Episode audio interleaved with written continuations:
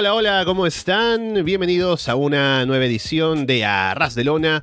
Directo es domingo, 11 de febrero de 2024. Estamos Alessandro Leonardo y Paulina Cárcamo listos para comentar la actualidad del mundo del wrestling, que es un año ya comprobado en el que pasan cosas siempre, porque tenemos noticias fuertes para comentar el día de hoy, con sobre todo cambios en algunas empresas, que vamos a seguramente entrar en detalle a conversar. Y también un seguimiento de lo que hablábamos la semana pasada con lo de WrestleMania y todo eso. Pero bueno, primero saludarles, estamos aquí en directo en YouTube como siempre, así que ya pasaremos a hablar con la gente que está en el chat. E igualmente, si nos escuchan luego, gracias por hacerlo a través de Evox, Apple Podcast, Spotify, YouTube, Google Podcast o por seguirnos, por supuesto, en arrasdelona.com. Paulina, ¿qué tal? Hola. Más o menos. Ya, no estoy bien. Eh, Lo puesto lo que se nota porque estoy como. Eh, porque sí, ya. Pero me siento bien, solamente que el problema está acá. En este sector. Así que puedo eh, comentar las noticias que no son pocas. eh, porque ah, incluso había pensado así como a lo mejor me resto del directo esta semana, pero dije, no, hay muchas noticias, no puedo estar fuera, así que básicamente estos días pasaba en pastilla. Em, pero sí, como decías Alessandro, han pasado muchas cosas, eh, cosas interesantes, así que podríamos empezar. Eso mismo, y bueno, sí estaba justo pensando en eso también porque escuché Florida 2.0 y sé que está- estabas un poco enferma, así que bueno, esperemos que siga la recuperación. Por lo pronto, saludar a la gente que está en el chat con nosotros, pero un mensaje de Cristian que nos dejó ayer, según recuerdo, pero veo que están Carlos, está CROG, está Lucas, Rodrigo, Geocraft, Andrés también está por ahí, así que un saludo para toda la gente que nos escucha desde temprano. Y esta vez sí estamos en Discord, así que si alguien quiere entrar a hablar en audio con nosotros, pueden hacerlo a través de el servidor de Discord, que está el enlace en la descripción del video. También lo pueden encontrar en arrasdelona.com. Si pasan por la página y también por la descripción, también pueden encontrar el enlace al grupo de Telegram, que pueden entrar ahí. Siempre es un espacio en el que compartimos cosas, ¿no? Es un poco más de la comunidad, así que si no están ahí, pueden. Están bienvenidos a entrar y a estar con nosotros ahí para las cosas que pasan durante la semana. Pero bien, eh, podemos empezar, creo, Paulina, con el seguimiento de lo que hablábamos la semana pasada, que fue como el tema principal, que es lo que había hecho WWE con el caso de Cody Rhodes y su camino a WrestleMania, luego del Royal Rumble, y la aparición de The Rock en SmackDown. Esta semana, luego de toda la polémica que había con em, las reacciones en redes sociales, los hashtags, ¿no? De que queremos a Cody, qué sé yo. La pregunta era qué iban a hacer en WWE, si iban a continuar con el camino que habían planteado la semana pasada o si iban a hacer algún cambio. Y tuvimos una conferencia de prensa el día jueves, que ya se había promocionado bastante desde la aparición de The Rock en SmackDown, para WrestleMania 40, ¿no? Y en esa conferencia de prensa ya estuvo The Rock básicamente como Gil, ¿no? Saliendo y diciendo, mire, que mi árbol genealógico está acá, eso justifica que haya un main event de WrestleMania conmigo y con Roman. Y el público, en su mayoría, estaba en contra de The Rock, aunque había gente que sí estaba apoyándolo y en contra de Cody. Pero sale Cody Rhodes para hacer el salve, básicamente, decir que no, esto no puede ser así, y finalmente elige él ser quien vaya a luchar con Roman Reigns en WrestleMania. Así que por ahora eso está resuelto de esa manera. Hubo un careo con The Rock, hubo una bofetada de Rock a Cody, The Rock como que le dice a Triple H que ¿qué está pasando? Hay que arreglar esto, ¿no? Otro dato interesante es que han reconocido también, sobre todo los panelistas, que estaban CM Punk, Big E, por ejemplo, en comentarios durante ese evento, que The Rock es parte de la directiva de TKO. O sea, básicamente dijo, eh, creo que fue Big E que básicamente a, a Cody lo abofeteó su jefe, ¿no? Entonces, ¿qué puede hacer en ese caso? Eso también es interesante.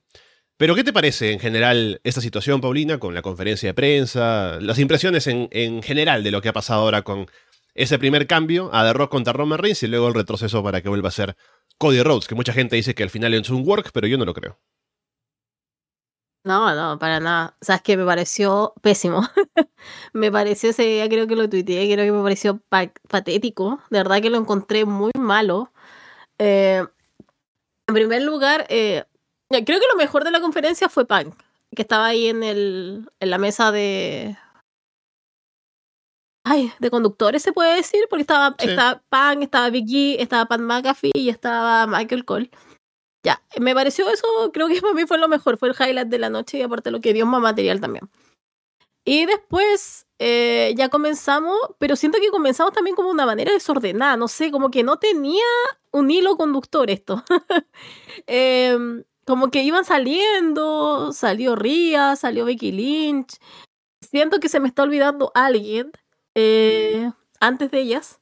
Bianca Belair, bueno, salió después. Pero, Bianca Belair, eh, que claro, ahora, como cuando decían que faltaba Bailey, yo decía sí, falta Bailey acá, porque tiene mucho más sustancia que este Bailey acá, a que este Bianca Belair. Aparte, Bianca estaba muy nerviosa, encontré, entonces como que no, no le entendía nada.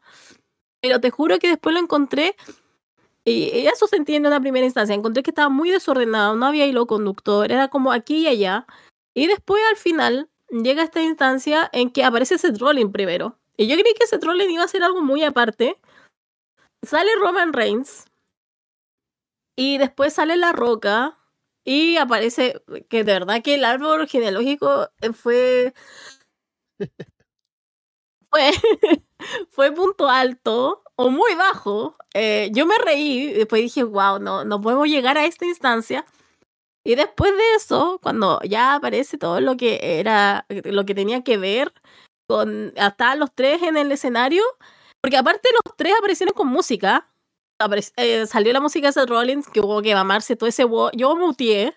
Después el de Roman y después el de La Roca. Y Cody sale sin nada, y solamente diciendo como como, oh, estamos improvisando esta parte, como, oh, no, no, Cody Rhodes no, no, puede con el enojo, entonces tiene que salir sin música sin...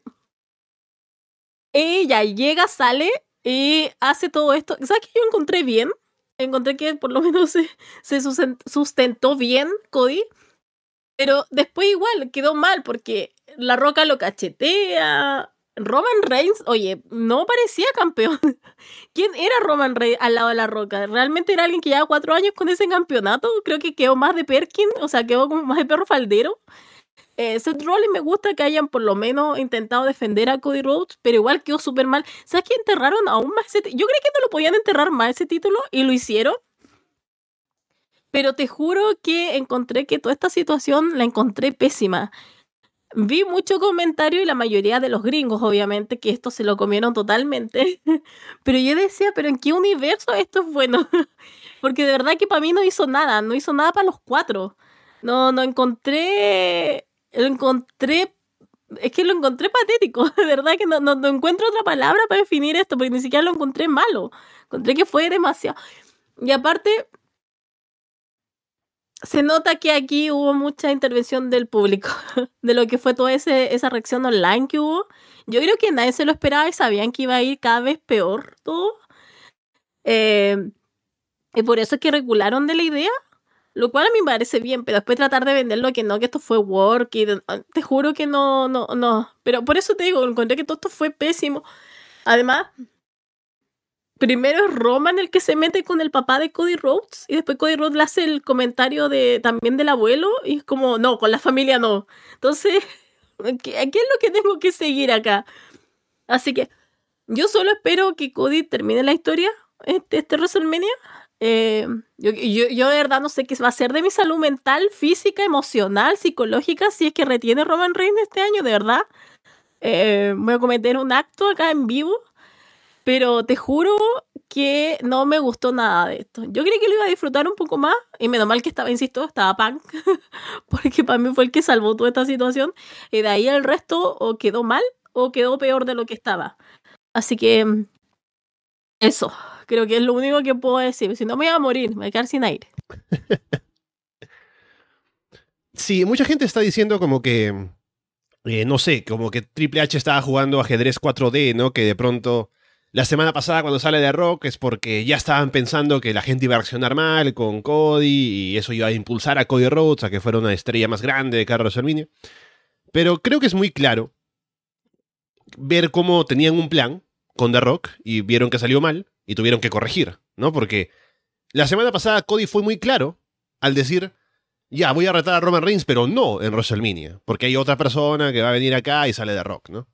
Si hubieran querido hacer esto desde el principio, o sea, impulsar a Cody como babyface y con toda la reacción negativa que esperaban tener, The Rock se había presentado como Hill de inmediato, ¿no? Es como que hubiera salido a decir, yo soy el presidente ahora o soy un directivo de TKO, entonces este combate es el más grande, ¿no? Cody Rhodes no, yo. Y el árbol genealógico y la historia y la familia. Y querer, buscar esa reacción negativa desde, desde el inicio, ¿no? Porque, quién sabe, a lo mejor uno podría pensar, ya, The Rock va a aparecer. Mucha gente puede que sí quiera ver ese combate, ¿no? Así que era igual arriesgarse, si hubiera sido ese el caso, que yo creo que no lo fue, a que la gente reaccionara bien con la idea de The Rock contra Roman. Y por eso me parece que es muy evidente que fue una corrección luego de ver la reacción del público. Ahora con lo que hicieron en la conferencia de prensa, que igual que tú pienso que fue bastante... Se vio como todo prefabricado, ¿no? Que finalmente lo es, pero se ve más de, más de lo común, ¿no? Que es como que salen todos ahí al escenario a hacer su papel y solo para hacer todo el teatro y corregirle el rumbo que habían tomado, ¿no? Esto podría haberse hecho en un, en Raw, en un programa de televisión, así como veo que decían también en comentarios, aquí en el chat. Em, pero creo que no lo hacen o lo hacen aquí porque ya habían hecho la conferencia de prensa, o ya tenían eso en mente luego del anuncio de The Rock contra Roman, porque pensaban que iba a ser todo súper bien recibido, ¿no? Que The Rock, ah, mire, el público iba a estar súper metido con él, que es una gran estrella y demás. Iban a aprovechar la imagen de The Rock como una gran estrella y para hacer esta conferencia de prensa, llamar un poco más la atención de los medios y colgarse de la fama de The Rock para hacer algo que fuera como un impulso más hacia WrestleMania, ¿no? Y como eso ya estaba planeado y al final no salió bien, tuvieron que hacer todo este teatro acá, en la conferencia de prensa, y salió como salió, ¿no? Lo que me hace pensar ahora todo lo que pasó con The Rock que ahora directamente es Hill, porque así lo han presentado ya en la conferencia y en pantalla, es que han matado el combate con Roman Reigns, ¿no? Porque ya hicieron esto del árbol genealógico y The Rock se puso del lado de Roman para encarar a Cody Rhodes, ¿no? Porque está diciendo como que hay que proteger este main event, que la familia y todo, todo lo demás, entonces ya no veo de qué manera para otro, otro momento en el futuro The Rock ahora sí es el babyface que va contra Roman Reigns, ¿no? Por el título de jefe de tribal y cabeza de la mesa y lo que sea, porque ya se ha visto como que está en el mismo bando, básicamente, por la familia. Entonces ahora, ¿cómo haces este combate? No creo que mataron esa idea de lucha, de, ese combate que podrían haber hecho en otro momento, de mejor manera, y ahora no veo forma de que lo hagan. Lo que sí, ya que The Rock ahora está en TKO y está, parece, más interesado en hacer más cosas en el wrestling, ya ha encarado a Cody Rhodes no sé si va a terminar siendo una triple amenaza en WrestleMania. O harán un, no sé, Cody tiene que ganarle a, The Rock el día sábado para enfrentar a Roman el domingo, ¿no? Pero podrían hacer un The contra Cody Rhodes luego de que Cody sea campeón en algún pay-per-view importante o algo. Porque creo que ese camino está marcado ya. Pero no sé en qué momento entrará The Rock a todo esto porque aún estará él diciendo como que hay que corregir esto, qué sé yo, y a ver si se mete al final o no en WrestleMania. Ay, sí, te juro que tengo, te, te juro que estoy ya estoy con crisis de pánico desde ahora, Alessandro, porque yo veo que La Roca se va a meter y va a ser el que va a ayudar a, Roman Reigns a ganar. Eh, a ver, no sé, es que queda, eh, insisto, queda acá mal todo, o sea, no... Eh, sobre todo La Roca, que perdió mucho con toda esta situación. creo que ahora también estaba, hace un rato estaba viendo un tweet de que le estaban a ver, hay gente que obviamente se aprovecha de esta instancia y que no sabe cómo funciona el mundo de las luchitas, entonces se metieron como con cosas de, de donde él es, de Hawái, de, Ma, de Mawai, de donde hubo hace, hace un tiempo atrás hubo un incendio muy grande. Entonces le estaban sacando parte de esa situación y tuvo que responder ahora, entonces como que ese aspecto estuvo un poco más serio. Eh, insisto, hay gente obviamente que de, de un lado político que va a tratar de aprovecharse de toda esa situación, entonces igual es un poco de lata, pero siento que con esas cosas se demuestra lo mucho que perdió eh, la roca en todo esto, porque creo que el que más pierde, porque ya venía mal con lo que pasó con DC, ya venía mal con lo que pasó hace un tiempo atrás, muy rápido y furioso. Eh, me gusta ese meme donde aparece la muerte y es la roca y como que en cada puerta va masacrando todo, entonces es lo que yo creo que todos lo pensaban en la W. Pero me pasa eso, me pasa que el que más pierde, Roman quedó como perro faldero, de verdad, no parecía un campeón, parecía el que estaba atrás de la roca. Eh, Cody también porque, si bien ya, ok, reclamó lo que era suyo, también, o sea, como que le pegaron y como que no hizo nada más. y de ahí se trolling, obviamente le sacan cara que es el jefe, que no le importa ya, pero también el título está por el suelo. Siento que se hicieron flacos favores por los títulos. Solo quería decir esto. ¿Sabes quién ganó de toda esta situación? Y lo que me parece increíble es Triple H. es como que, como, yo no sé en qué universo, porque lo están tratando de Booker del año, de que lo que tú decías que estaba buqueando en cuatro dimensiones. Eh, yo te juro que no puedo creer toda esta situación. El viernes vi SmackDown y lo, lo que el público estaba con él. O sea, yo quedé como, eh, eh, eh, ¿qué está pasando? No debería estar ese hombre preso. no debería yo empezar a... No estaba, se supone, hace una semana al borde del despido. pero esta semana no, esta semana fue como el gran Booker. fue alguien que jugó con nuestras mentes al parecer. Te juro que no, no daba más con esa situación. Pero creo que todos perdieron y el que ganó fue Triple H. Y me parece... Me parece increíble toda esta situación, de verdad. Pero ahí estamos. Eh, eh, así estamos. Tenemos ahora a alguien en el chat. ¿Aló? ¿Aló? hey, Andrés, ¿qué tal? ¿Qué tal, Alessandro? ¿Qué tal, Paulina? Eh, yo no me pude resistir a comentar este, este desastre en el sentido de lógica, ¿no? Porque la mayoría de la gente acepta esto. Pero acá, si te pones a analizar, pierde casi todo el mundo, ¿no? Primero, como decías, el combate de, de The Rock y, y, Roman, todo el concepto es como, bueno, ¿quién la tiene más grande, no? ¿Quién es como el tipo más poderoso de la familia? Y eso se borró completamente con, con Roman poniéndose como subjefe, ¿no? Ya es como el solo Sikoa de The Rock. Ya perdimos eso. Rollins cada vez le entierran el título eh, más. Y saben que hubiera sido buena idea poner a que entierre en esta conferencia como para, no sé, eh, subirle un poco el, caché, porque Rollins o no le dieron el espacio para hacer nada casi para defender este, su campeonato, y no hay mucho argumento tampoco con, con qué, ¿no? Por lo menos con lo que le he visto a Drew por, por fuera en redes sociales, tiene ahí argumentos para, para darle un nuevo brillo a ese campeonato, pero por el suelo eh, Rollins. Y afortunadamente parece que el único que gana es Cody Rhodes, y como dijo Paulina Triple H, que ahora es un héroe. Y no sé, yo creo que los de TKO deben estar felices. ¿Cómo podemos tener la fanbase más estúpida de todo, eh, de todo el universo, no? Porque ahora hay una montaña de mierda que se está acercando con todo lo de Vince, ¿no? Porque ya no es solamente Janelle Grant, eh, sino que también parece que resurgió los de, lo de Ashley Mazzaro, eh, que la empresa tenía conciencia de esto. no sé si eso está en la pauta. Em, entonces, en lógica, todo está mal pero creo que en el wrestling que estamos acostumbrados a, si es que llegamos al punto en que queremos, lo aceptamos, ¿no? Es un poco, bueno, ok, todo esto es una mierda, pero al menos tenemos Cody versus Roman, ¿no? A veces yo incluso comentando en Florida Vice eh, cosas de IW es como ya, bueno, ok, eh, nos dimos tremenda vuelta, pero llegamos al combate que queríamos, bueno, ya, nos sacamos eh, toda esta mierda de atrás y, y, y, y sigamos con lo siguiente, ¿no? Entonces yo creo que que estamos un poco condicionados a aceptar esto porque estamos acostumbrados un poco al sinsentido. No solamente hablo de WWE, también en otras compañías, ¿no? No es, no es para poner tanto el foco ahí. Pero acá es demasiado pronunciado esto, ¿no? O sea, es, es, e, es claramente que esto no fue un work. Creo que esta conferencia demostró que esto no fue un work y simplemente fue un parche. Y The Rock también está sorprendido de la reacción que obtuvo, ¿no? O sea, porque después de tanto fracaso comercial en el cine últimamente para él, siempre vio como el wrestling como esa zona donde es universalmente amado.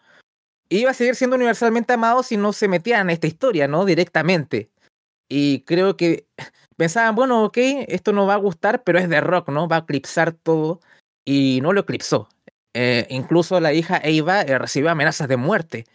Eh, entonces, imagínate. Por eso estoy un poco con The Rock ahora que los Cody Cry Babies, ¿no? Los llorones de Cody. Eh, estoy un poco de acuerdo porque para estar amenazando a la hija que no tiene absolutamente nada que ver, eh, ya me parece un exceso ya tremendo. Em, pero bueno, parece que ojalá ese odio lo canalizaran hacia las personas que realmente cometen delitos, ¿no? O sea, no, no la hija de The Rock. entonces, es claro, ¿no? O sea, esa es la fanbase que tenemos, y está aceptando todo esto. Eh, también la cobertura de los medios en el wrestling también es un poquito vergonzosa. Eh, así que esperar de que, que, las cosas malas se critiquen y todo este eh, desastre creativo también fuese criticado desde esa perspectiva. Pero bueno, eso es todo, ¿no? Me pareció la conferencia un desastre, pero también un acierto comunicacional, ¿no? Porque todos estábamos con hype, hasta había un kickoff con esta, con esta conferencia. Así que creo que funcionó en ese, en ese aspecto. Al final todos quedaron felices en, la en su mayoría, ¿no? Así que para, fue un golazo para WWE, ¿no? O sea, si lo analizamos fríamente, perdió casi todo el mundo, pero al final le funcionó, ¿no? O sea, están en un, están en un estado de que todo le está resultando bien. Eh, así que bueno, veremos cómo llegamos a WrestleMania y vemos cómo, ya hablarán lo de SmackDown, cómo va este juego de poder entre Triple H y The Rock pero ya es otra cosa. Así que dejo ese, esa opinión y me voy, me voy distanciando porque tampoco quiero alargar demasiado el programa. Así que bueno, eh, adiós Alessandro, adiós Paulina. Dale Andrés, ya estamos hablando seguramente mañana para Florida Vice. Así que bueno, em, también lo otro, justamente con lo que comentaba Andrés, es que mucha gente decía que esto y todo el revuelo que causaron y de pronto esta mala mm, imagen que proyectaron hacia afuera que no es que sea tanto, ¿no? Pero el hecho de que The Rock no fue aceptado por el público y que había medios que estaban hablando sobre esto que no eran necesariamente de wrestling, también era un poco para tapar lo de Vince McMahon, ¿no? Que era tal vez una estrategia un poco para distraer la atención.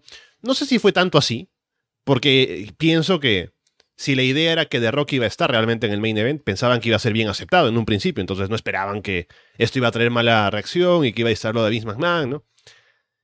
Al final igual eso no es que haya funcionado, ¿no? Porque sí, es cierto que la reacción del público, de alguna parte del público, fue exagerada con lo de las amenazas a, Eva, ¿no? Que es una estupidez.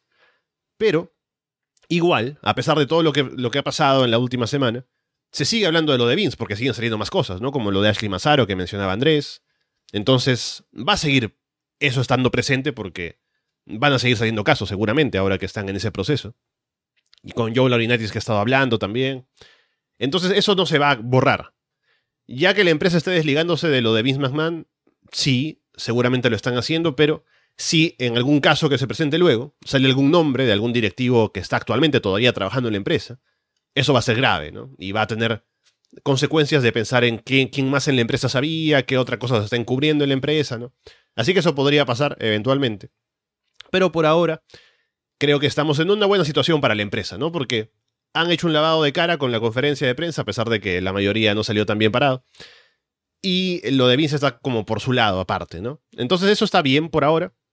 Estaremos seguramente a la espera de más cosas con lo de Vince McMahon, con más detalles y más casos y a ver qué, a qué lleva la justicia en ese, en ese sentido. Pero con lo de Cody ahora retando en WrestleMania, pues creo que está, está bien, es el camino que queríamos. Eh, sería el momento en que Roman pierde el título, ¿no? Y eso posiblemente cure a Paulina de toda enfermedad por un año o más. Eh, pero veremos qué pasa con eso, ¿no? Y em, a ver si The Rock está metido al final en una triple amenaza o algo así, o van a aguantar aún su presencia en otro show, que es lo que me pregunto todavía. Yo estoy segura, porque yo me enfermé un poquito antes de eh, la conferencia, entonces mi cuerpo, yo creo que esta fue la reacción natural que tuvo al saber que a lo mejor no está todo ganado en WrestleMania a lo mejor va a ganar Roman Reigns, porque de verdad que ese es mi miedo. Em, pero ah, es, hora que ya termine la historia también, Cody Rhodes. No sé qué tan bien parado quede si es que este año pierde. Em, no sé cuánto le faltará para, no sé si, estoy perdida todavía, no sé si le falta para superar eh, el récord de Hogan. no, creo que, para el récord de Hogan sí tendría que aguantar WrestleMania todavía. Ah, conche. Ah, ¿por qué? ¿Por qué? Eh, ya, no sé. A eso es lo que voy. Eh, pero igual siento que a Hogan igual están haciendo un lado de imagen. Igual mm. siento como que hace rato como que le están... Esto de haber sido este en el último Premium Live Event, haber sido la cara, en el Royal Rumble, de haber sido la cara, de esta constante como... Insisto, este lavado de imagen que está teniendo últimamente no creo que sea gratuito. Eh, así que nada, espero que Espero que todo termine en WrestleMania, te juro, por favor. Bien. Bueno, estamos, estaba viendo justamente lo de Hulk Hogan, ¿no? Pero ya luego estaré un poco teniendo el dato exacto, porque sí recuerdo que tiene que pasar lo de. Em, lo de WrestleMania y todo para poder llegar a eso, pero bueno. Eh, a ver. Otra cosa. Ah, sí, acá decía hasta luego de SummerSlam, según Lucas, ¿no? Así que bueno, a ver si dura todo eso. Pero bien, eh, algo de lo que quería hablar, y que es portada del programa hoy, más que lo de Rossi Ogawa, que vamos a comentarlo también, pero lo de Scott Amor, que ha quedado fuera de TNA esta semana, han, anunciado de un momento a otro que quedaba despedido. es una noticia que es bastante eh, impactante, ¿no? Eh, sin hacer juego de palabras. ¿Por qué? A ver, vamos a ir por partes, ¿no? Scott Amore ha sido, durante los últimos años, quien ha estado al frente de TNA como presidente y ha sido él el, en gran parte responsable del lavado de cara que ha tenido la empresa durante todo este tiempo, ¿no? Y de crearse una buena fama dentro eh, con sus fans, ¿no? De respetar a los fans, de hacer sentir que la empresa ha cambiado para mejor y de todo lo que venía atrás del meme con TNA, que no sé qué, que va a morir y aparte de que las historias son malas y el wrestling es mediocre y todo. Eso se ha dejado atrás. Y eso durante la presidencia de Scott Amore. Han creado relaciones nuevamente con empresas como AAA. Ha, ha habido un acercamiento últimamente con WWE, con eh, Jordan Grace en el Royal Rumble, por ejemplo. Y en general, la empresa ha estado en ascenso en cuanto a ventas de entradas, en cuanto a atención del público, en cuanto a su negocio que ha estado mejorando, en cuanto a la, a la opinión crítica de las personas que ven el show. Todos están de acuerdo en que la empresa ha mejorado en los últimos años y en gran parte por Scott Amore, que justamente es quien ha, sido el promotor últimamente de el cambio nuevamente del nombre de Impact a TNA. Ha estado haciendo los, estos discursos, ¿no? De que estamos vivos, de que no vamos a irnos a ninguna parte, ¿no? Y el público, y se saben los luchadores también, estaban muy ahí apegados a Scott Amore, ¿no? Por esa figura como que es quien está realmente trabajando para que la empresa vaya mejor por el bien de los fans, de los luchadores, y en general, ¿no? De, la situación de TNA. Entonces, ¿por qué motivo es que si alguien hace un tan buen trabajo como Scott Damore, lo despiden de un momento a otro? Según se ha dicho en los reportes que han estado saliendo, es porque Anthem Media, que es la empresa que está, o que es la que está por encima de TNA, ¿no? La empresa que es la dueña de TNA, quería como hacer un tipo de, de administración más directa con TNA, ¿no? de pronto no tener a nadie como intermediario y estar más metidos ellos en el negocio del wrestling. Y por eso el puesto de Scott D'Amore como presidente le sobraba un poco porque quieren tener ahora más bien a una persona que tienen ellos em, asociados más a la empresa de Anthem a cargo de TNA, ¿no? Un poco una administración más directa, como digo, ¿no? Con las manos más metidas en, TNA. Pero no sería solamente eso, ¿no? Porque sería una razón bastante estúpida. Eh, solamente eso. Igual lo es, ¿no? Pero lo que pasa es que aparentemente Scott Damore estaba un poco en contra de otras ideas que tenían ellos en cuanto a la administración de TNA, porque Scott Damore estaba pidiendo de pronto un poco más de financiamiento, eh, tener algo más de gastos en producción, en contratar luchadores y demás, algo que a Anthem no le convencía tanto, porque no piensan que TNA sea una empresa en la que valga la pena invertir tanto como quería Damore. Y por otro lado, parece que incluso Damore estaba eh, tenía planeado proponerle a Anthem comprarles TNA. Parece que ya había buscado algún financiamiento y tenía un plan para proponer de que él pudiera comprar la empresa y ser él el dueño y a un presidente, ¿no? Yo creo que esto último es lo que motivó a Anthem a decir, bueno, Scott Amor no solamente es la cara de la, el, lavado de cara, ¿no? la nueva imagen de TNA, sino que también ahora quiere ser el dueño. ¿No? Y queremos no, no abandonar TNA, porque al fin de cuentas es una empresa que está dándoles algo de beneficios. Así que eh, veían, que era un tipo como peligroso, ¿no? Porque no solamente era la persona a la que la gente se refiere cuando habla de TNA, como que Scott Amore es la persona que ha sacado esto adelante, ¿no? No tanto Anthem Media, es como que Anthem, de nadie se acordaba de Anthem hasta ahora. Y ahora dicen, bueno, para que no esté Scott Damore con tanto protagonismo en nuestra empresa, y además que él nos esté diciendo que la quiere comprar, vamos a sacarlo del camino y vamos a ser nosotros quienes administramos TNA. Eso es lo que ha pasado esta semana. Falta por ver, porque los shows ahora que se transmiten son grabados todavía. Pero veremos qué reacción hay del público, que ya ha habido bastante reacción negativa, al menos de la gente que sigue TNA, con la salida de Scott Amor, por lo que ya he venido diciendo. Y también luchadores, sabemos que hay muchos que han negociado sus contratos y han decidido estar en TNA gracias a Scott Amor, ¿no? En una entrevista Moose dijo directamente que de no ser por él, de no ser por Damor, no habría firmado por TNA, no se habría ido a otro lugar, porque fue Damor quien lo convenció de que valía la pena quedarse eh, en TNA, ¿no?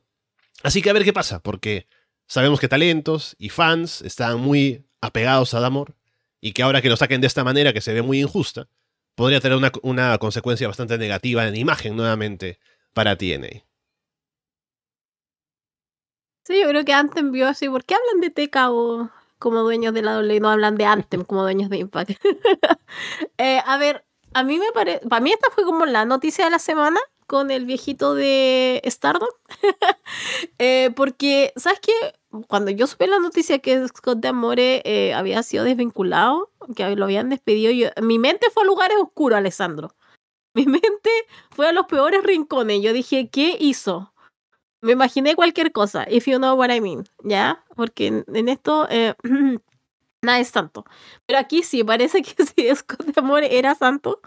Em, cuando. Eh, era todo muy extraño porque primero obviamente no se sabía y ya después cuando se sabe un poco más de las excusas que vieron, uno dice lo que es entender nada. porque eh, se va una figura muy importante, eh, no solamente para la gente que trabaja en Impact TNA, eh, sino que también para alguien con quien los fanáticos estaban súper conectados. Había que ver solamente el muro de los lamentos que fue el de Carlos Ryder en su Twitter cuando le pidieron a, a Scott de Amores para darse cuenta cómo influía en eso. Entonces, después llega este momento en donde explican por qué. Eh, y aparte, darle excusa y básicamente, bueno, es que el puesto sobraba. ¿Cómo? Si, si sobra el puesto de Scott Amore, le buscas otro puesto. Sobre todo para alguien como tan fuerte en la moral y alguien que había estado muy enfrente también, como de darle este impulso a la empresa, de estar con la gente, de estar con los luchadores, de buscarle una identidad, una nueva identidad a lo que es TNA. Y hacer esto de un día para otro fue como... Eh, creo que se puede usar la falta de respeto también.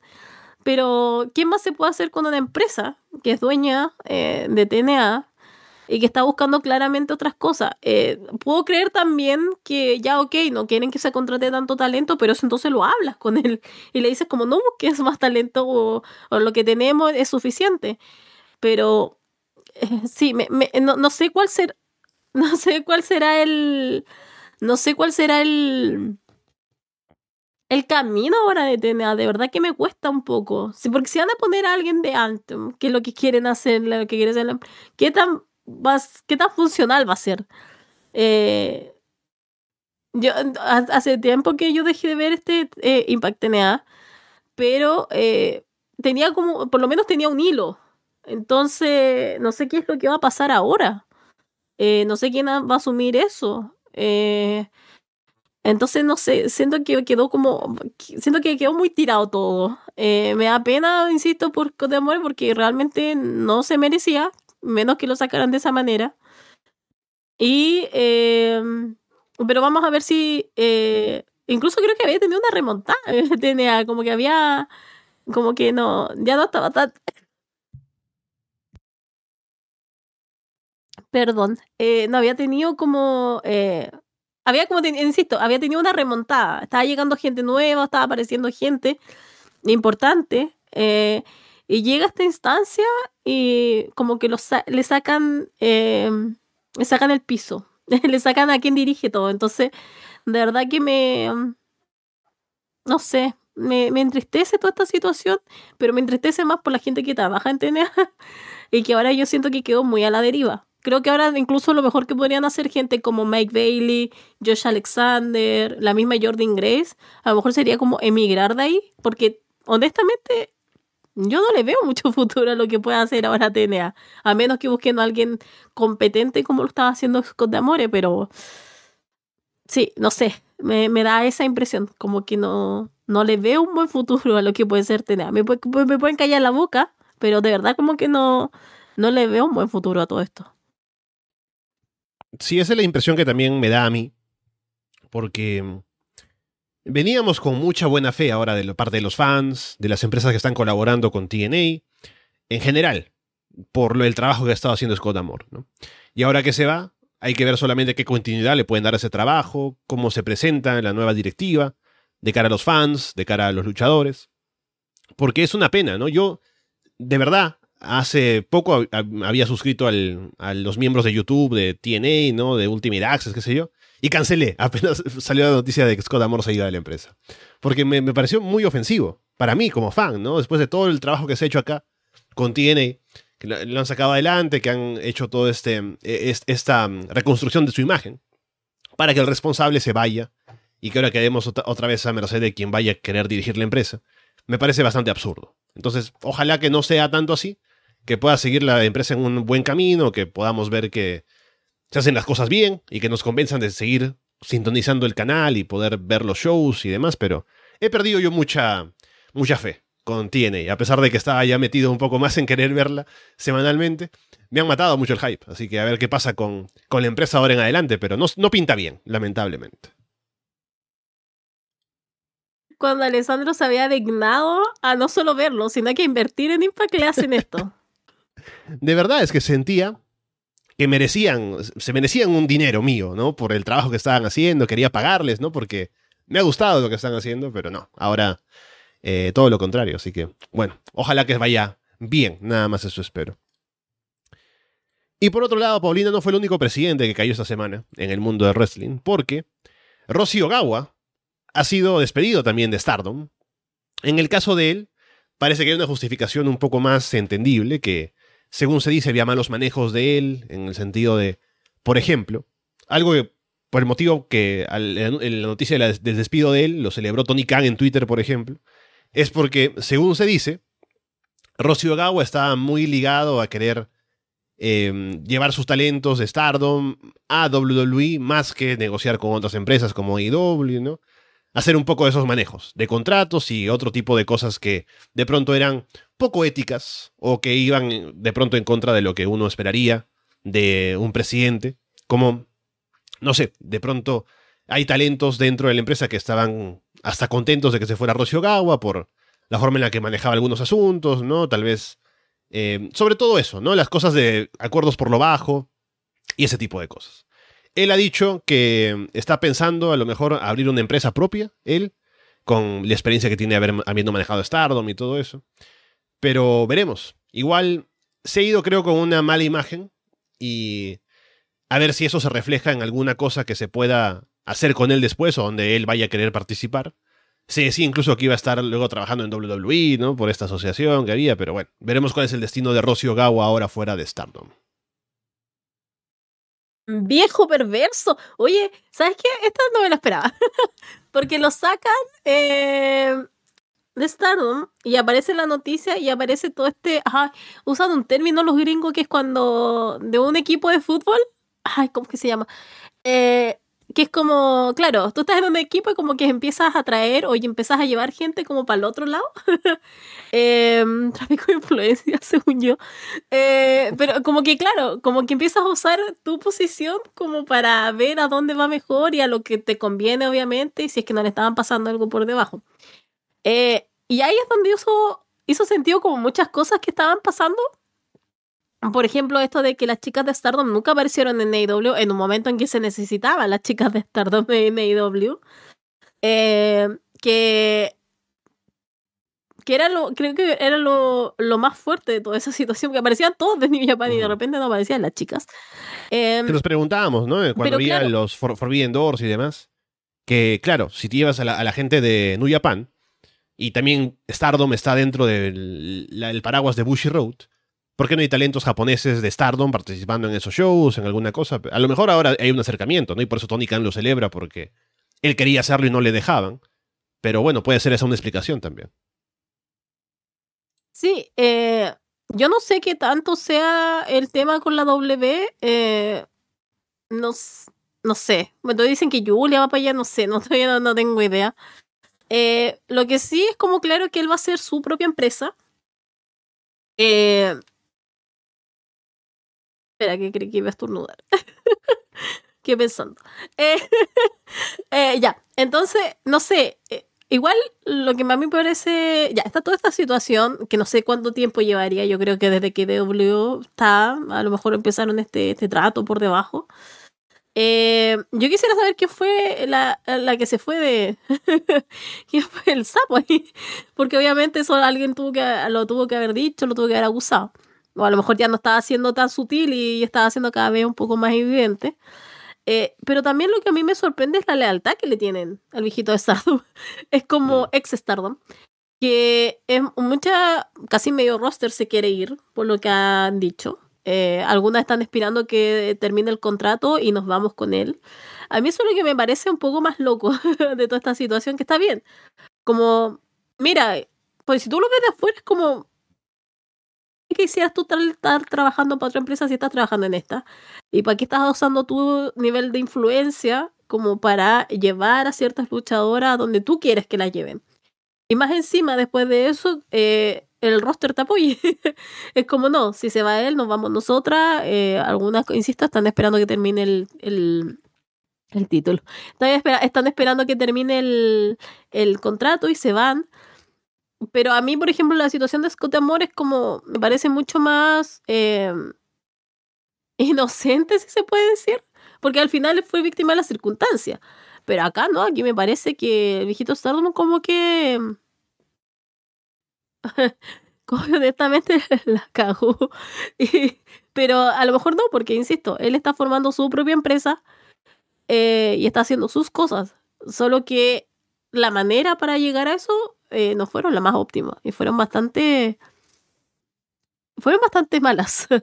Así que no sé qué tanto será que algunas luchadoras se van a ir con él, pero hasta el momento y todo lo que se dice es que se quieren ir para allá. Eh, Tony Khan celebra obviamente por toda esta situación que no fue para nada sutil.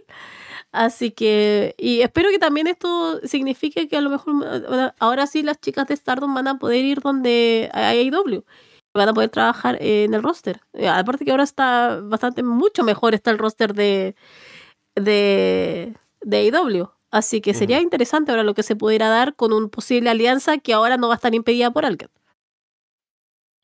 Sí, también hay que reconocer que, así como con Scott Amor, bajo la presidencia de Rossi Ogawa, Stardom ha crecido mucho en los últimos años, ¿no? sobre todo en su presencia internacional, gracias a su plataforma de streaming y, en general, los shows que han estado ofreciendo y los talentos que han estado apareciendo en la empresa ha sido algo que se ha estado estableciendo cada vez más como un producto que se ve y se comenta fuera de Japón. Entonces ha sido también una empresa que ha estado en ascenso y hay que reconocerle también esa administración a Rossi Gao y seguramente mucha gente que ha trabajado con él. Ahora, igual como con Scott Amor, con el cambio de presidente hay que ver qué podría venir para la empresa, porque también, aparte de lo último que se ha hablado de Ogawa, ha tenido una buena reputación. Y ya hay talentos, como decías Paulina, que a lo mejor no están tan contentos con la salida y a ver cómo lo reciben los fans, aunque con el tema de la razón por la que se va, puede que los fans estén un poco más o tengan más disposición a aceptar que ya era, era lógico que se fuera y a ver qué pasa ahora. Pero sí podría eso traer también novedades interesantes para la empresa, dependiendo de lo que quieran pensar ahora hacer con la salida de Ogawa y el acercamiento a otras empresas tal vez para hacer colaboraciones.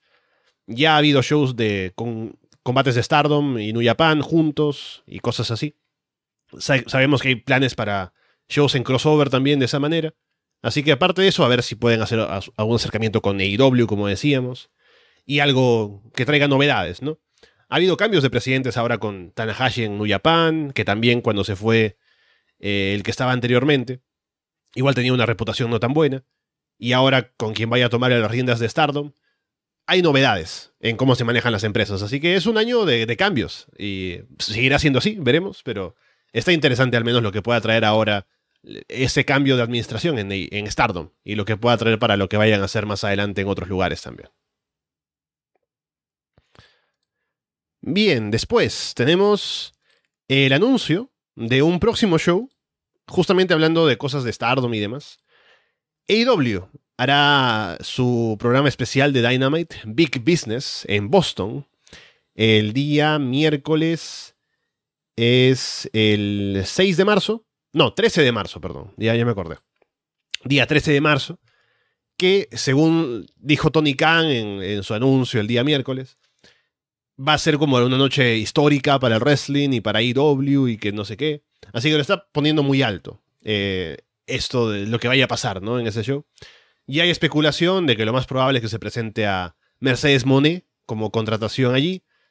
Y pero a ver qué más, ¿no? Porque claro, está Mercedes, pero para que Tony Khan venga a decir que es una noche de las más importantes de la historia del wrestling, ¿no? Algo más tendrá que haber.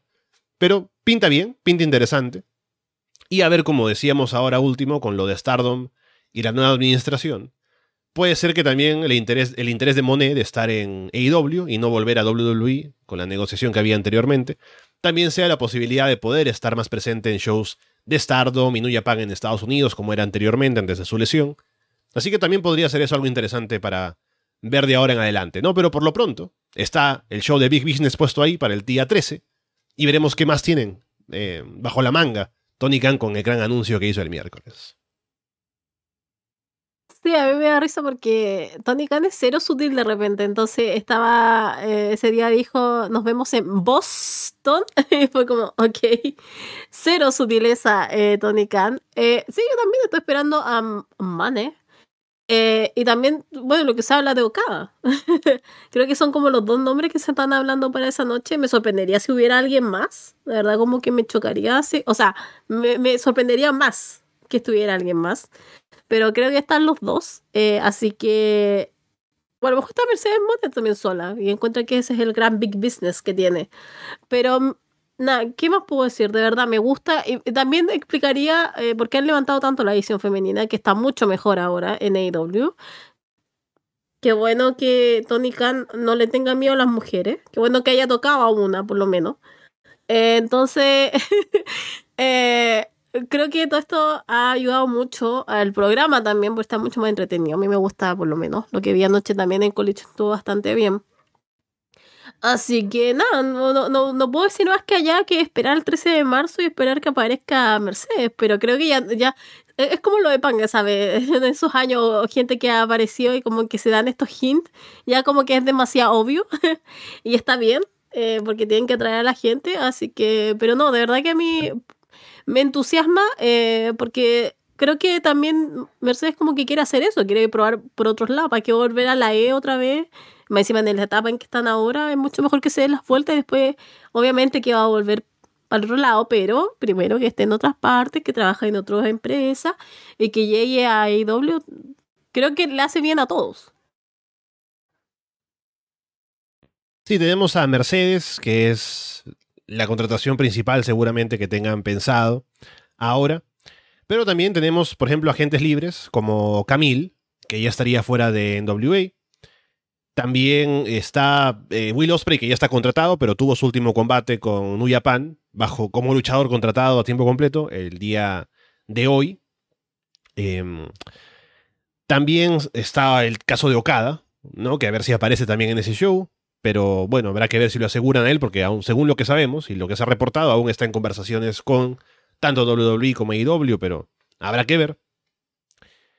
También, bueno, ya podemos hablar de eso después, ¿no? Pero hay otros agentes libres por ahí que podrían aparecer como... Bueno, hablemos de esto ahora, ¿no? Porque ya está aquí el tema. Jacob Fatu dejó MLW. Y no sé qué tan grande figura sea, ¿no? En Rikishi estaba poniéndolo over en Twitter, ¿no? De que está libre y qué sé yo. Pero no sé, a ver si se une de Bloodline o viene por acá, a AEW. Pero sí, hay cosas que pueden pasar como cambios en cuanto al roster y cosas que vaya a anunciar tal vez Tony Khan para la empresa ese día. Y ya lo está poniendo bastante over, ¿no? El, el show, entonces. Habrá que ver qué tiene planeado, pero si es así, y si lo vamos a poner en comparación con otros shows que ha tenido AEW en su historia que han sido importantes, si lo pone como una noche histórica y grande y qué sé yo, seguramente habrá algo ahí que nos pueda levantar el hype, esperemos. Estoy aburrida de los samoanos, ya estoy, estoy hasta acá. estoy, eh, sé que va a estar todo el rumor de que se aparecía en Resolve. No, Dios mío santo, yo. Mira, ya me está picando el cuerpo. Eh, ya me estoy estoy estresando ya con todo lo que voy a pasar ese día. Claro, así como eh, debutó solo Sikoa de NXT para matar a, a Drew McIntyre en, en Clash of the Castle, sale Jeko Fatu, ¿no? Para matar a Cody Rhodes en WrestleMania y que nos dure el reinado de Roman Reigns un año más. No, yo no sé qué va a hacer de mi vida. Yo insisto, yo no sé qué va a salir de mi salud mental, de mi salud emocional. Si hay que aguantar a Roman Reigns un año más de campeón, de verdad que no, no lo soportaría. No, no, no estoy preparada para eso, de verdad que no. Em, ya, está este Fatu. Eh, no creo, no creo que vaya a la. No creo que vaya a. ¿Cómo se llama? A IW. De verdad que no. Creo que terminaría más en la E. Y ahora lo que pueda pasar, obviamente, habría que esperar, pero estresando ya con lo que puede pasar ahí, pero esa gente libre, así que ahí podría aparecer en cualquier parte, pero creo que está más llamado a irse por la E que, que a otro lugar. Bien, bueno. eh, también ha habido otra noticia interesante en cuanto a empresas de wrestling, que ha sido el anuncio de la fusión entre Progress y Defy. Progress, empresa del Reino Unido, Defy de Estados Unidos. Así que parece que han estado colaborando ya antes en algunos shows conjuntos y demás, y han llegado a la conclusión de que sería algo, una forma de potenciar el negocio de ambas empresas, unirse y colaborar de manera más cercana, ¿no? Entre cómo se promocione la empresa por Inglaterra y por Estados Unidos, con intercambio de talentos. He visto algunos shows de Defy, Progress también tiene ya una reputación bastante ganada en Reino Unido. Así que a ver si esto trae alguna novedad importante para ambas empresas. Tienen una plataforma de streaming también, así que van a poder integrarse los shows por ahí. Y veremos, siempre que hay una noticia de, una, de un potenciamiento de empresas independientes es positiva porque hay otro lugar seguramente para que los luchadores que están fuera de empresas grandes puedan encontrar un lugar para trabajar, que les dé buenas condiciones y visibilidad, posiblemente shows más grandes que se puedan armar. Así que bien por ellos y veremos qué tanto puede despegar ahora la empresa conjunta de Progress y Defy. Sí, encuentro que esto fue súper bueno porque Progress había quedado huérfano cuando se hizo el trato de eh, W con TKO. Entonces había quedado como muy a la nada.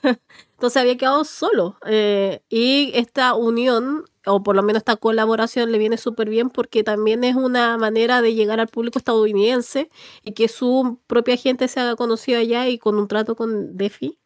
Defy, eh, eh, como que por lo menos eh, hace eso y pueden hacer cosas juntos. Igual Defi ahora viene con, con propuestas porque viene el combate de Ali. Entonces creo que para mí es como lo más fuerte que tienen actualmente. Eh, pero me parece a mí también, me parece que está bien eh, que hagan esta, esta, esta, colaboración entre ellos y así Progress no queda tan solo, insisto, que perdió mucho cuando se vino todo este, todo este nuevo contrato de, de la W con TKO, que creo que no es la única empresa que tenía un trato con ellos, pero por lo menos de, de lo que salió y que ahora por lo menos se pudo revitalizar un poco, eh, es la que me viene más a la cabeza que es Progress, pero insisto, creo que es mucho mejor y así no es mucho mejor una unión, una fusión, a que simplemente como que queden cada una por su lado y no sé, que eventualmente eh, queden y después sea un poco más difícil atraer público. Aquí como que se potencian, se unen y pueden atraer público de allá y el público de acá. Así que creo que a mí también me parece que está súper bien este, este, esta, esta colaboración entre los dos.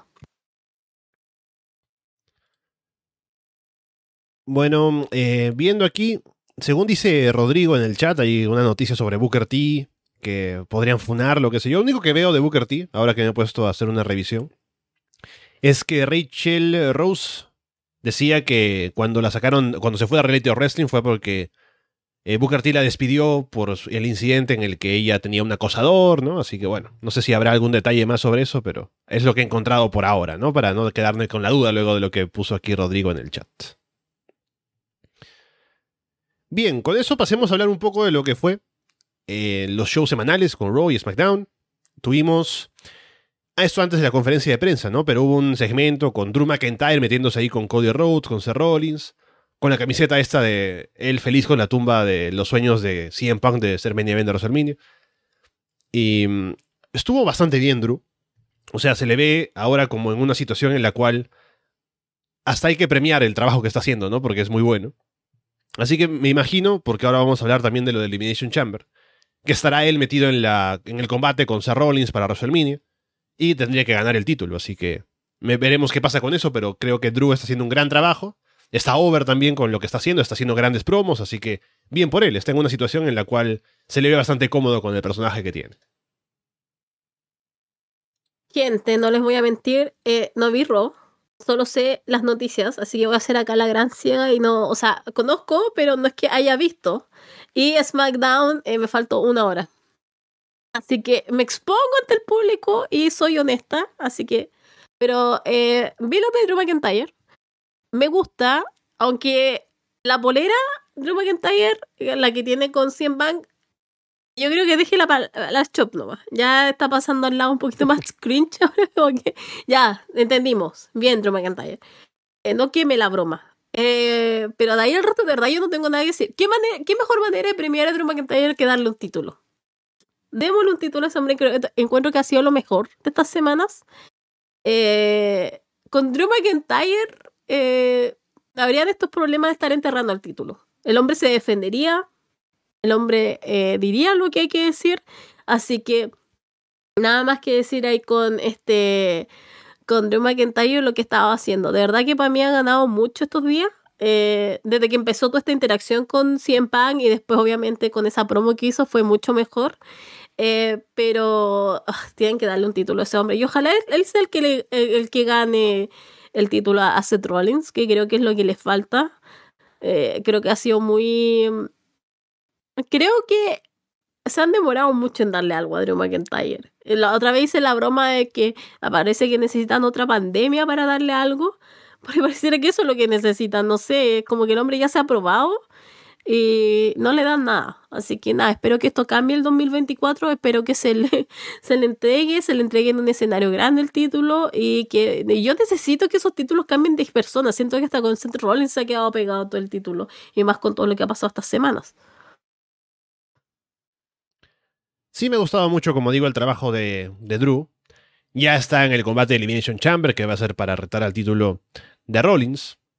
Así que me gustan sus chances. Creo que está como viéndose bastante confiado, se ve como una gran estrella, sobre todo ahí en ese segmento, por ejemplo, el lado de Cody, de Rollins, en SmackDown con Randy Orton, así que bastante bien con él. Luego hubo un video de Sami Zayn, que te cuento, Paulina, de qué fue porque no lo viste, Em, que estuvo siendo entrevistado en la arena, ¿no? Antes del show, hablando acerca de cómo ha sido su camino del año pasado, que estaba, que fue un ascenso para él, de estar luchando por los main events, de estar apuntando al título, y que ahora siente que está en una situación en la cual tiene que volver ahí, ¿no? A, a ser un retador importante, a ganar el título mundial eventualmente. Así que sentí que era un momento en el que estaban haciendo bastante énfasis en, en la figura de Sami Zayn como alguien que va a estar ahora en cosas importantes, tal vez, de cara a WrestleMania. Pero luego no va a estar en Elimination Chamber, por lo que vimos, o lo que pasó en SmackDown. Entonces, a ver dónde se ubica ahora de camino hacia WrestleMania, si va a estar haciendo alguna cosa. Pero con la posibilidad de que Drew McIntyre termine siendo campeón, y la rivalidad que tiene con Sami Zayn de hace un tiempo, podría eso llevar eventualmente a que Sami rete por el título en algún show, ¿no? Y a lo mejor lo gane, pero de aquí a un tiempo. Así que al menos hay un enfoque ahí en tener a Sami Zayn todavía como una figura importante luego de todo lo over que estuvo el año pasado. Sí, es que ah, yo sé que esto es muy superficial lo que voy a decir, pero me mata mucho esa barba y ese pelo de Sami Zayn. ¿Se lo puede cortar, por favor? Ya llevamos mucho tiempo con ese look y me tiene un poco... es más, cuando luchó con Roman Reigns yo dije, oh, va a venir este pelo corto, barba un poco más eh, corta también, como que no ha pasado, está igual y no sé, no me gusta verlo así. Eh, sí, yo no sé cuál será el camino de Sami Zayn. Algunos lo querían poner en el combate así, si es que hubiera una triple threat, porque decían que ese era el combate, era Sami Zayn, Drew McIntyre y Seth Rollins. No sé, a mí no me gusta. Me saca mucho Sami Zayn. Así que, eh, pero no sé cuál será el camino de él. Eh, bien que le den una promo y como que se esté enfocando y esté siendo un poco más serio. Pero, insisto, creo que no, no, no, no, veo un camino ahora claro para él. Y menos de lo que pasó obviamente el viernes, que sí sé.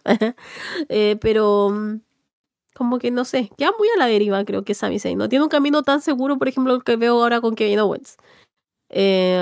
pero hay algo se sacarán, pero insisto, está bien que le den estos espacios, pero a la vez como no estoy tan segura qué es lo que quieren hacer. Luego hubo el anuncio, ya oficialmente, de que Rhea Ripley enfrentará a Nadia Jax en Elimination Chamber. La semana pasada hablábamos de esto, de el camino hacia Elimination Chamber en Australia, con Rhea seguramente como una luchadora que va a estar muy over ahí en su, en su país. Y Nia Jax al frente como una luchadora que va a ser una heel bastante efectiva para ella. Creo que era el combate que era lógico de buquear y así será. Y seguramente tendrá una buena, buena reacción ahí cuando estén luchando en Australia con Rhea Ripley y con su gente frente a Nia Jax. O sea, sí, el combate va a estar bien, va a estar entretenido. Eh, existe aquí de la vida. Eh, va a retener, obviamente, Rhea Ripley yo estoy esperando todos estos spots de fuerzas que podría hacer con Nia Jax. Así que estoy como más hypeada por eso. Eh, no sé quién será el main event de ese, de ese evento. Faltan, Mm. Está faltando dos semanas para ese evento. Y siento que hay muy pocas cosas claras. Aparte de lo de Rhea Ripley. Entonces, no sé, no- a lo mejor puede ser un main event. Eh, no, no, no veo nada que perfile algo más hasta allá. Obviamente las Elimination Chamber, pero no sé. Como que no. Me falta algo ahí. Eh, pero, insisto, creo que va a estar bien, va a estar entretenido. La reacción que va a tener Rhea Ripley, igual yo encuentro que va a ser histórica, pero sí, obviamente Rhea Ripley va a retener, tiene que calentar el título. Aunque no sé si lo pierde en WrestleMania. Eh, asumo que lo- igual lo que se ve en la conferencia es que va a ir con Becky Lynch, así que, pero insisto, como que no sé. Em, no sé si lo vaya a perder en WrestleMania o solamente le está calentando ahora el título a Becky Lynch.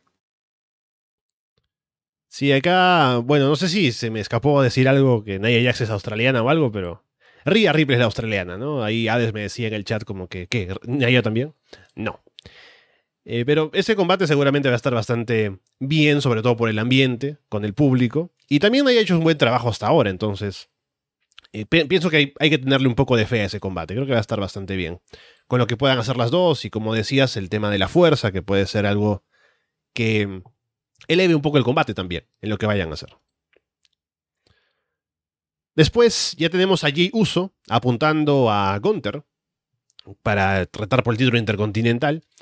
Esto lo está haciendo ya desde ahora, así que no sé si. No, no pienso que sea una rivalidad que llegue hasta WrestleMania. Pero están ya con esa idea de hacer este combate. Y me parece bien, ¿no? Era un poco lo que estábamos pensando que pasaría. Jey Uso igual está over, así que el combate puede estar. eh, eh, aparte puede estar bueno en el ring, porque es Gunther y es una garantía siempre. Pero Gunther hizo un buen trabajo en la promo también, metiéndose con, con Jay, eh, diciéndole como que vas a desear que vuelvan los días en los que te confundían con tu hermano gemelo, ¿no? Así que estuvo bastante bien, Gunther ahora también en el micrófono. Y a ver cuándo hacen el combate, pero eh, creo que es un combate que se siente grande también por lo, por lo bien que han hecho el trabajo con poner over a Jey Uso durante el último año.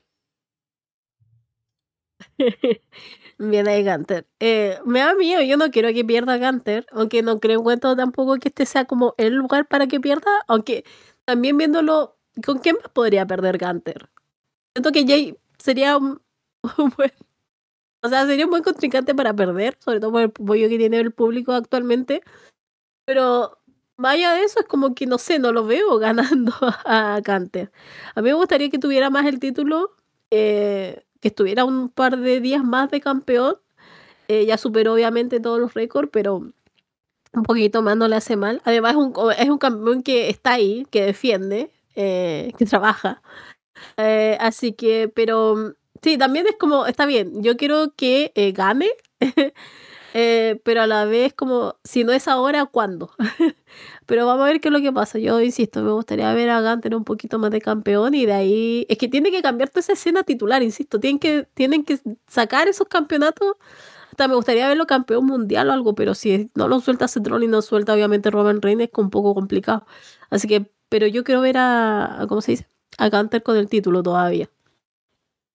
Si acá les dice, por ejemplo, que Sami Zayn podría ser un buen retador para Gunther y podría ser también un camino. Pero sí, el reinado de Gunther no, no cansa. Creo que lo ha hecho muy bien y aún tiene, se le ve todavía cuerda como para tener más retadores que se presenten y matarlos a todos, así que contentos con Gunther como campeón siempre. Hubo luego un combate en Raw en el que DIY ganaron una clasificación con otros luchadores que estaban ahí, otras parejas como los Creed Brothers, estaban...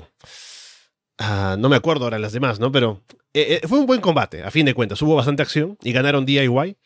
Y luego en SmackDown tuvieron un combate contra Pete Dunne y Tyler Bate, que también fue un buen combate. Aunque el público no reaccionó tanto en algunos momentos como, como podrían haberlo hecho, porque era un combate bastante intenso. Pero terminan ganando, al final, Pete Dunne y Tyler Bate, el combate contra hashtag DIY. Así que serán ellos, Dunne y Bate, quienes luchen contra Josh Day en Elimination Chamber por el título de parejas, en lo que será seguramente otro gran combate. Yo quería ver esto por los Creed Brothers. Creo que han estado perdidos un poco los Creed Brothers. Creo que cuando llegaron fue el hype y después ya como que ha ido un poco des- desapareciendo todo eso. Pero quería verlo, eh, bien por DIY. No sé si ganen en el Elimination Chamber. em, puede, ser, no lo veo tan imposible. Eh, oye, Alessandro, ¿sabes que nosotros no hemos hablado? De Damian Priest. Mm. Ese hombre no tiene el maletín. A mí me parece, ¿sabes que De Damian Priest siempre es como, pasa todo lo de Seth Rollins, pasa todo esto con Cody Rhodes, y después, claro, eh, aparece justo, alguien se puede acordar de este hombre, y yo quedo como, claro, Damian Priest tiene el maletín que... Ah, no sé. Solo quería traer eso a la mesa, ¿ya? Ahora que estamos con The Judgment Day. Pero sí, ah, wow. Eh, parece que va a pasar el año y no va a canjear ese maletín, por lo que veo.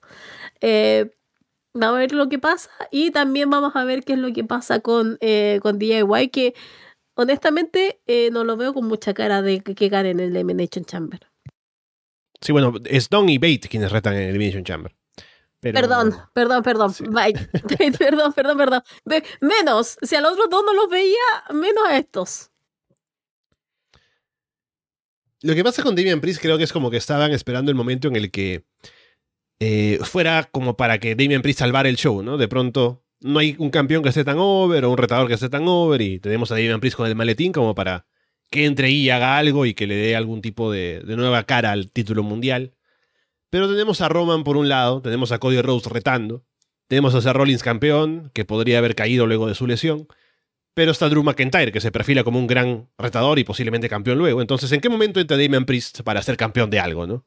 O sea, si reta a Cody Rhodes luego de WrestleMania, por ejemplo, tendría que ser para perder. A menos que quieran que Cody sea campeón por un día y luego que, que vaya a perseguir el título otra vez contra Damian Priest. Y no va a retar a Drew McIntyre, ¿no? Para quitarle el título, me parece. Entonces, no veo en qué momento llega el, el- momento de Damian Priest para que sea campeón. Pero bueno, ahí tiene el maletín todavía y en teoría debería durarle hasta el próximo Money in the Bank, que es en julio. Entonces aún hay tiempo. Pero sí, se ve un poco eh, no muy claro el camino para Damian Priest y el título mundial. En SmackDown tuvimos la respuesta de Triple H a la conferencia de prensa con lo de The Rock, ¿no? Que al final de la conferencia The Rock como que a Triple H lo mira y le dice que arregle esto, ¿no? Como que está todo mal y como ahora él es directivo de TKO, esto hay que resolverlo, tiene que estar él en WrestleMania y qué sé yo. Y Triple H en SmackDown empieza diciendo como un par de frases de The Rock, ¿no? Como que tiene que conocer cuál es su rol y que no le importa qué opine con el main event de WrestleMania y demás. Entonces, obviamente no están armando un Triple H contra The Rock en WrestleMania porque Triple H no puede luchar por el tema del corazón. Pero habrá que ver qué pasa con eh, la presencia de The Rock en WrestleMania, ¿no? Porque con todas las referencias y la presencia de él y la asociación con The Bloodline y el ir en contra de Cody Rhodes, algo tendrán que sacar. No sé si para WrestleMania o para después, pero están ahí todas las referencias, ¿no? Y Triple H un poco también aprovechándose del momento para salir con popularidad, como decíamos más temprano, y verse bien él en comparación con los planes que estaban siendo los no muy bien recibidos por el público. A mí también, o sea, ese, ese picanteo, sobre todo de que Triple H hizo la roca, como que no me parece gratuito. Eh, algo están preparando, eh, también no creo que sea un combate, eh, porque realmente va a ser si es que para matar a Triple H. Pero algo están preparando. No sé si esto va a terminar después en WrestleMania, a lo mejor la Roca ayudando, la Roca ayudando a Roman y Triple H ayudando a Cody. No sé si en qué termine eso pero siento que todo esto eh, no es gratuito. Entonces, algo se van a sacar de acá. Insisto, me parece increíble que Triple H esté quedando como un genio, como un mastermind. De verdad que esto- esa- eso te juro que a mí me supera. Eh, y el viernes fue como, aparte los, los aplausos, era todo tan. Para mí era muy irrisorio todo, era como, wow, wow, gringos. Nada más que decir, gringos. y fanáticos, obviamente, en todas partes. Pero sí, no, no, no, no, para mí no. Estuvo bien el inicio, por lo menos, de SmackDown, pero de ahí fue como wow. Tuvimos anuncios en cuanto a clasificaciones para Elimination Chamber, porque la Elimination Chamber masculina será para determinar quién reta a um, Seth Rollins en WrestleMania, mientras que la femenina será para ver quién reta a Rhea Ripley. En el caso de la femenina ya tuvimos a Becky Lynch clasificando, venciendo a Sonya Deville y Bianca Belair le ganó a Michin en SmackDown también para entrar a Elimination Chamber. Entonces tenemos ya dos participantes, aunque ha habido un spoiler por ahí de quiénes serán las siguientes. Por lo pronto va a haber un combate el lunes entre Soy Stark y Liz Morgan para clasificar. Luego en SmackDown habrá un Tiffany Stratton contra Shotzi y Naomi contra Selina Vega para ver quiénes entran. Y faltaría una más, que según se especula podría ser Jade Cargill, así que estaremos viendo cómo arman todo eso de cara a Elimination Chamber, pero se ve interesante al menos tener también este combate para ayudar al otro título que es el que, al que Royal Rumble no reta, ¿no? En el caso femenino y masculino, que también hablaremos en un momento, de quienes van por el otro, la otra chamber con los hombres. Eh, sí, eh, es que no sé, encuentro que la, o sea, va a estar entretenido, asumo, pero para mí la chamber ya está lista, se supone que va a ganar Becky Lynch. Y eh, a mí me interesa que esté Tiffany Stratton para que se siga mostrando. Así que sería, eh, los hombres creo que un poco más para ver quién iría, pero obviamente va a ir Drew McIntyre. Me gustó... A ver... Ay, no sé. Es que Alessandro sabe que no me llama mucho la atención del Chamber. como que ya viene y todo, pero no sé, como que me ha quitado mucho el hype por cosas que han pasado, gente que no va a estar, entonces como que me ha matado. Insisto, la mujer me llama un poco más la atención porque eh, va a estar Tiffany, eh, por lo que se filtró. Así que quiero ver cómo anda por ahí, pero. Mm, pero sí, como que es lo único. No, no, no sé si estoy tan hypeada con todo lo que va a pasar en Elimination Chamber. El Chamber, digo. que es lo más importante de Elimination Chamber. Sí, creo que de hecho mm, han cometido el error de poner mucho a Becky Lynch al frente. Porque ya se sabe que sería ella la ganadora, ¿no? Si gana alguien más, me sorprendería mucho pero ya la han puesto en la conferencia de prensa para encarar a Rhea Ripley. Entonces, ¿para, qué hacen eso si es que no va a estar ella luchando contra ella, contra Rhea por el título? ¿no? Salió Bianca Belair, pero salió más allá para promocionar su reality con Montesfort. Entonces, es como un trámite ahora para que gane Becky y sepamos que va contra Rhea Ripley en WrestleMania. Así que podrían haber sido un poco más sutiles con eso. Pero bueno, al menos ya está el combate ahí.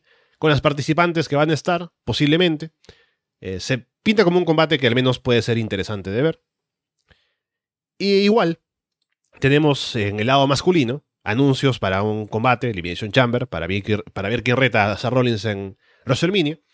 Ya le ganó Randy Orton a Sami Zayn en SmackDown para clasificar. Y Drew McIntyre le ganó a AJ Styles por intervención de LA Knight, eh, porque estaba ahí metiéndose con AJ, ¿no? Entonces tenemos a Randy Drew los demás que van a disputarse puestos para clasificar son Bobby Lashley, Bronson Reed, Ivar, Kevin Owens, Logan Paul, eh, Dominic Mysterio, The Miz y LA Knight. Así que a ver quiénes pasan al Elimination Chamber. Podrían ser tal vez... Em, no sé si Logan Paul va a querer, van a querer que esté ahí, ¿no? Porque siendo Logan Paul seguramente querrán tenerlo metido en alguna cosa así.